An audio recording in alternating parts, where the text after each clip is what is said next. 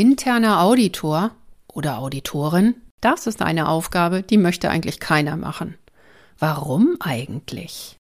Auch hier hilft uns das Thema Rolle weiter. Und in dieser Episode zeige ich dir auf, wo du ansetzen kannst, das für dein Unternehmen wirklich und wirkungsvoll zu verändern und damit dann auch den ersten Schritt gegangen bist, interne Audits zu einem echten Highlight im Managementsystem zu machen.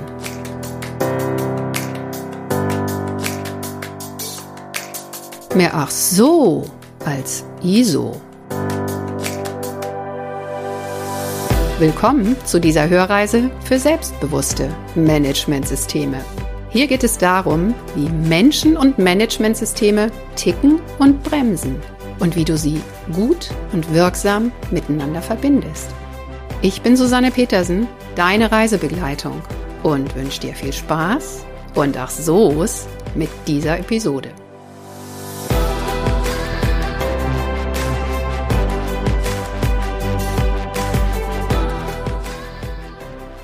Frau Petersen, wir haben ein Problem. Wir finden keine Freiwilligen, die als interne Auditoren in unserem Managementsystem tätig sein wollen.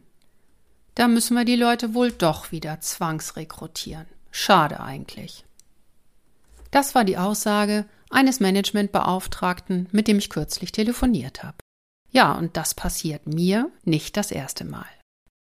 Es ist eine Frage, wie vermittel ich diese Aufgabe? Und da wird meistens nicht besonders viel vermittelt.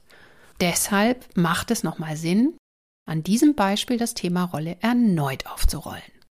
Schön, dass du wieder dabei bist.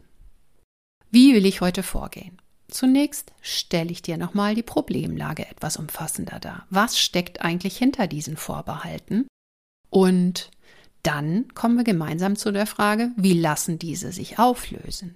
Nicht umsonst ist dieses Thema in jeder meiner Auditorenausbildung zu Kommunikation und Zusammenarbeit im Audit immer einer der ersten Punkte, auf die wir uns gemeinsam stürzen. Dann kommen wir am Ende vielleicht noch zu dem einen oder anderen konkreten Praxisvorschlag und dann ist diese Episode auch schon wieder vorbei. Also lass uns anfangen. Was genau macht denn die Aufgabe des internen Auditors so abschreckend? Was steckt also genau hinter dieser ablehnenden Grundhaltung? In den vorigen Episoden ist schon deutlich geworden, dass es eigentlich nicht viel nützt, Funktionen und Aufgaben genauestens aufzuschreiben, sondern dass sich das Bild in den Köpfen zu diesen verschiedenen Funktionen und Aufgaben im betrieblichen Alltag bilden. Also wie diese Menschen, interne Auditoren, erlebt haben oder was sie auch an Bildern vermittelt bekommen haben und bestätigt bekommen haben, das ist hier das relevante Geschehen und nicht, was irgendwo in einem Dokument steht oder auch in einer Prozessbeschreibung zu internen Audits. Menschen, die noch nie ein internes Audit erlebt haben, die stellen sich unter Auditieren wahrscheinlich die unterschiedlichsten und abenteuerlichsten Dinge vor und nicht immer halt positive. Manche denken dabei zum Beispiel an Prüfung, dass ein Audit eine Prüfung, eine Überprüfung ist. Und nicht selten wird es ja auch so erklärt. Audits sollen ja sicherstellen, dass die Instrumente, Vorgaben und Prozesse, die im Managementsystem existieren und auch festgelegt sind, dass die auch funktionieren. Das hört sich schon ganz arg nach Überprüfung an. Was denkst du, wenn du das Wort Prüfung hörst? Welche Bilder kommen da hoch? Welche Erinnerungen? Oft ist ja auch gleich damit verbunden, dass es entsprechende Auditberichte, also Fehlerberichte gibt. Wer will schon gerne Fehler machen? Und wer hat noch nie eine gruselige Prüfung in der Schule, in der Ausbildung oder an der Uni erlebt? Solche Erfahrungen sind dann meistens auch mit vielen negativen Emotionen verbunden und das bleibt in unserem Gedächtnis so richtig schön lange hängen. Aber es könnte auch Erlebnisse in jüngerer Vergangenheit gegeben haben. Zum Beispiel die letzte Prüfung der internen Revision oder das letzte Zertifizierungsaudit. Diese Erfahrungen stecken den Menschen dann so richtig gehend in den Knochen und die lassen sich auch nicht einfach wegwischen, indem ich auf irgendeinem Dokument die Aufgaben interner Auditoren beschreibe und wie ein Audit abläuft. Es ist also kein Wunder, warum sich mit dem Begriff oder der Funktion Auditor so manche merkwürdigen Erwartungen verbinden. Erwartungen an diese Rolle, Bilder dieser Rolle, zum Beispiel das Bild eines Fehlerpolizisten oder eines Detektivs, der auf der Suche nach Fehlern ist und sich freut, wenn er welche findet. Hier haben sich aus den quasi schlechten Erfahrungen Vorurteile gebildet und diese Vorurteile wirken bezogen auf die Funktion und auch auf die Art und Weise, wie die Funktion bewältigt wird, also wie sich der Mensch in dieser Rolle verhält. Keine gute Werbung für ein neues Aufgabenfeld, das ich übernehmen soll als interner Auditor.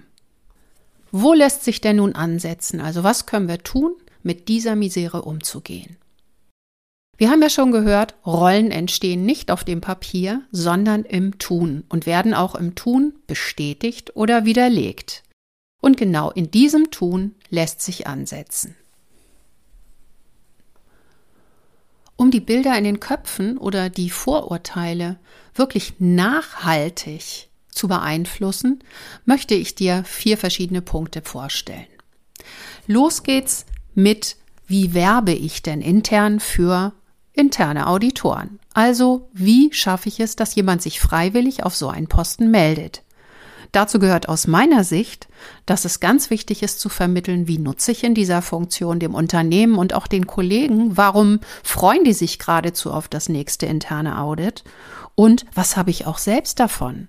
Vielleicht kann ich eine richtig gute Ausbildung machen, die mir nicht nur im Audit, sondern auch in der übrigen Zusammenarbeit im Unternehmen hilft und mir wohl möglich eine ganze Menge Stress und Konflikte erspart.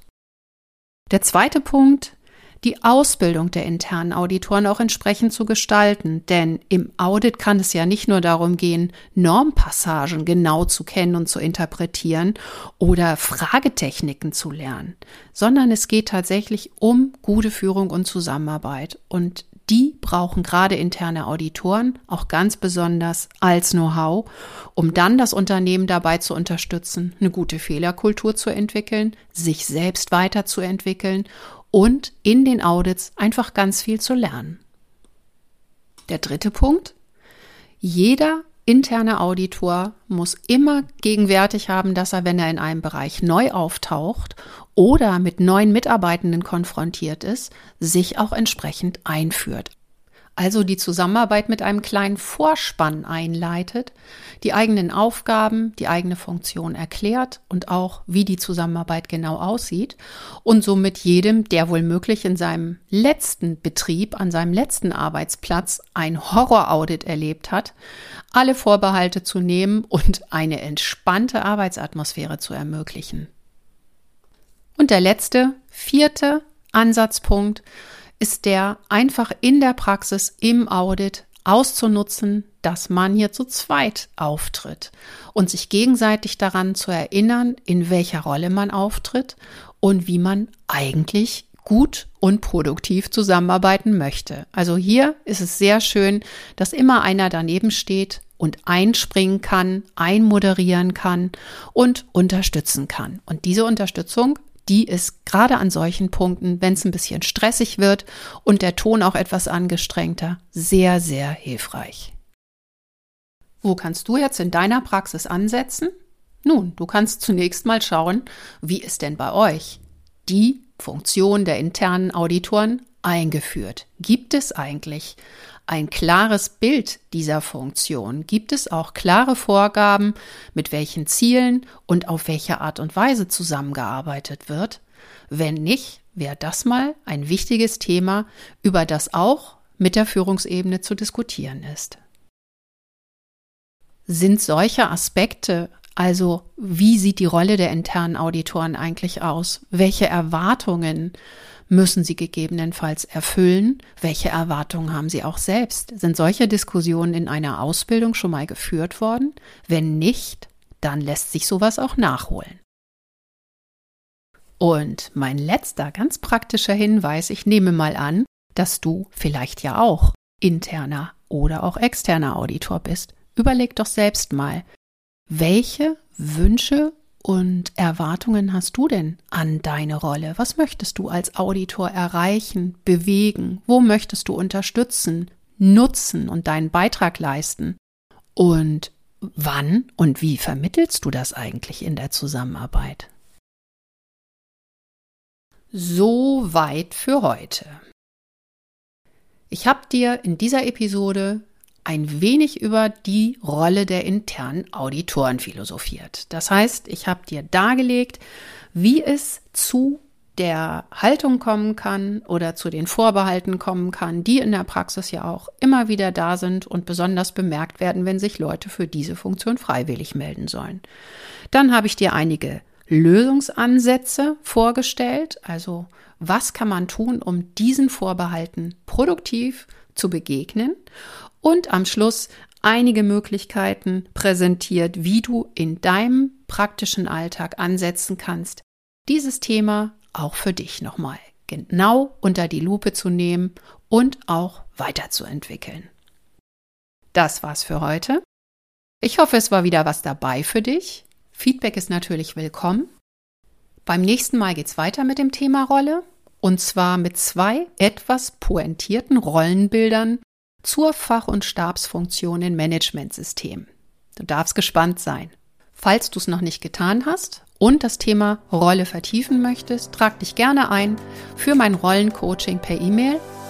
Alle zwei Tage, zwei Wochen lang eine Mail, mit dem du dieses Thema nochmal richtig intensiv reflektierst für dich. Ja, dann wünsche ich dir jetzt noch weiterhin eine gute, erfolgreiche und freundliche Woche. Bis zum nächsten Mal Bleib selbstbewusst, deine Susanne.